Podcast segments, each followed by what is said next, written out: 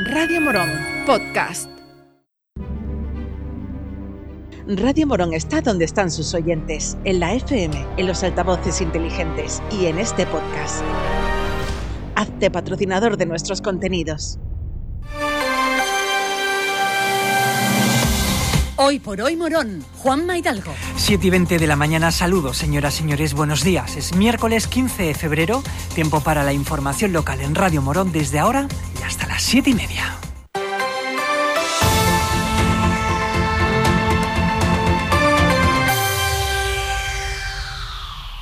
El alcalde Juan Manuel Rodríguez y el delegado de obras Ignacio Cala visitaron ayer el acceso al castillo de la calle Campana, donde en breve comenzará una importante intervención que está planificada en dos fases. Una primera para decentar tres accesos peatonales, uno en la calle Campana, otro en la calle Cañuelos y el tercero en la zona del Colegio El Castillo, y una segunda fase para continuar avanzando en el trazado del paseo perimetral en las laderas. Se trata de unas actuaciones que se van a desarrollar en un plazo de entre tres y cuatro meses y que cuenta con una inversión que supone supera los 400.000 euros. Escuchamos al alcalde. Breves días va a comenzar una obra que queríamos anunciar, una obra de mejora a los accesos al castillo y que se va a hacer en todos los accesos que tenemos desde el barrio de Santa María, desde la calle Cañuelo, desde la calle Campana y la idea sobre todo es recordar que los años que venimos haciendo distintas intervenciones en el castillo yo me atrevo a decir, sin riesgo a equivocarme, que entre escuela, taller, subvención de GDR, planes contigo, eh, PFEA eh, y esta última obra que venimos a anunciar, que son dos fases o dos partes de la obra, una es los accesos y la otra es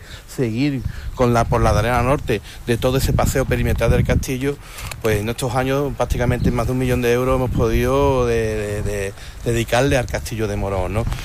Todo dinero para una obra de este tipo es poco, porque el castillo para restaurarlo necesita una enormidad, ¿no? Pero lo que está claro es que en los últimos años el castillo lo hemos, lo hemos acercado a Morón, lo hemos acercado a su barrio, lo estamos haciendo mucho más accesible. Eh, Morón estaba un poco a la espalda del castillo, quedaba como una especie de paseo residual para cuatro que lo conocían.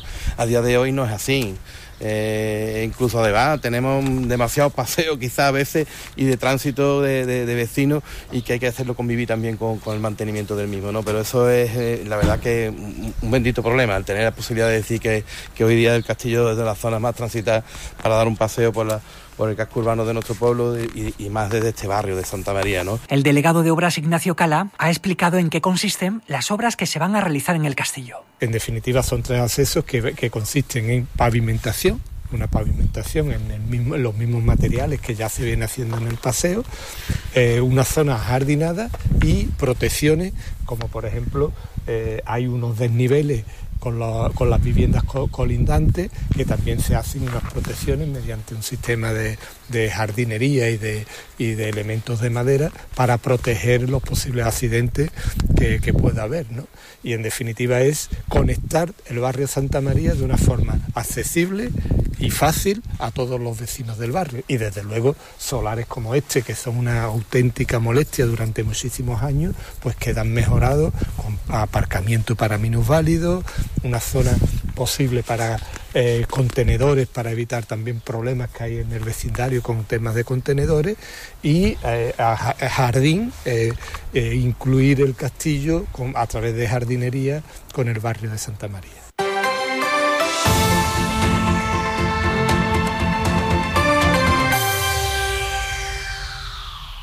Mañana a las 7 de la tarde se celebrará el pleno ordinario correspondiente al mes de febrero con un total de 14 puntos en el orden del día.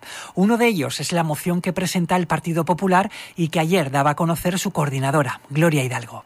Reconocer el valor estratégico de la actividad cinegética y atender las necesidades de la Sociedad Deportiva de Cazadores de Morón. El Grupo Municipal Popular va a proponer a este pleno para su aprobación los siguientes acuerdos. Primero, reconocer el valor estratégico de la actividad cinegética y de quienes la, practican por su contribución al crecimiento económico, a la creación y mantenimiento de empleo y como instrumento para evitar y contener el fenómeno de la despoblación en el ámbito rural. Segundo, reconocer el alto grado de compromiso de todos aquellos que practican la actividad cinegética con la conservación de la biodiversidad en su más amplio sentido.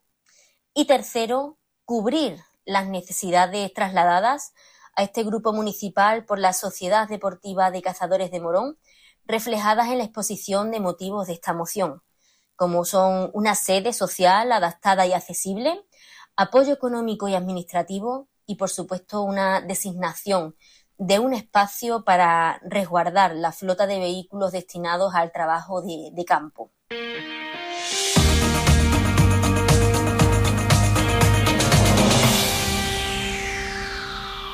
La Hermandad del Calvario publicó ayer en sus redes sociales que el próximo domingo 26 de febrero tendrá lugar el traslado de su titular, el Santísimo Cristo del Calvario, desde la Iglesia de la Merced a la Iglesia de San Miguel, para presidir el Via Crucis que organiza el Consejo General de Hermandades y Cofradías el primer lunes de Cuaresma, que es el día 27.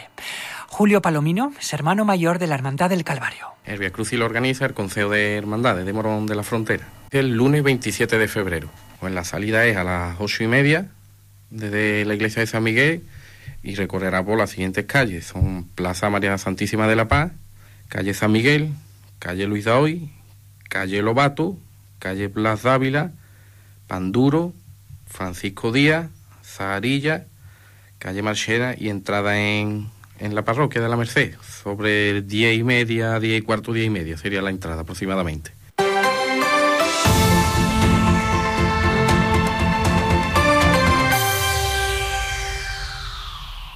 Seguimos avanzando en nuestro repaso a las agrupaciones del Carnaval de 2023 y hoy nos detenemos ante la chirigota de la Peña Los Desentonaos que este año se llaman Que me quiten lo metío. Hablamos de la chirigota en activo más antigua del Carnaval de Morón, agrupación que se formó en 1999 ensayando en el local de la Asociación de Vecinos de la Puerta Sevilla.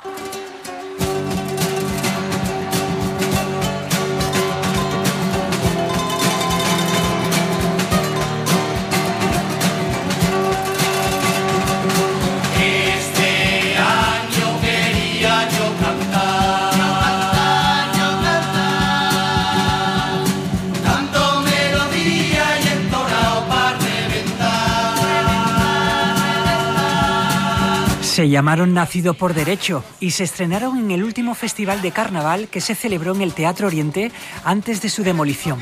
Desde aquel febrero no han faltado a su cita con el carnaval en ningún momento, metiéndose en tipos de lo más diverso y divertidos.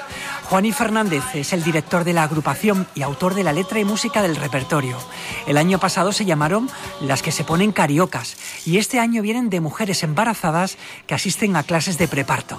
En total suman 11 componentes y entre ellos está Gerardo Palma, con el que hablamos ayer. Pues mira, vaya a encontrar a un grupo de, de, de desarmados que somos nosotros, ¿no? De chicas embarazadas que están dando unas clases de preparto. Se están preparando a saber cuándo hay que expirar, expirar, y para tener un parto carnavalero más llevadero, que no nos duela tanto.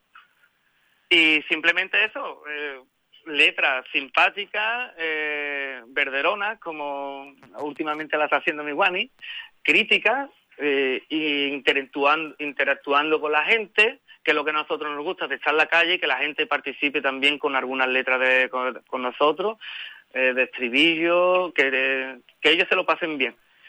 Y ese, ese es lo que se está intentando año tras año, que intentar que la gente se, ese ratito, que se olvide de muchas cosas y que, y que se lo pase bien con nosotros. Llegamos a las siete y media de la mañana. La información continúa en la cadena Ser. Nosotros volvemos con más contenido local en media hora, en el informativo de las 8. Hasta luego. Gracias por llegar hasta aquí. Si te ha gustado este podcast, suscríbete a nuestros programas y recomiéndanos a tus amigos. Así la comunidad de Radio Morón seguirá creciendo y con ella el mejor contenido local.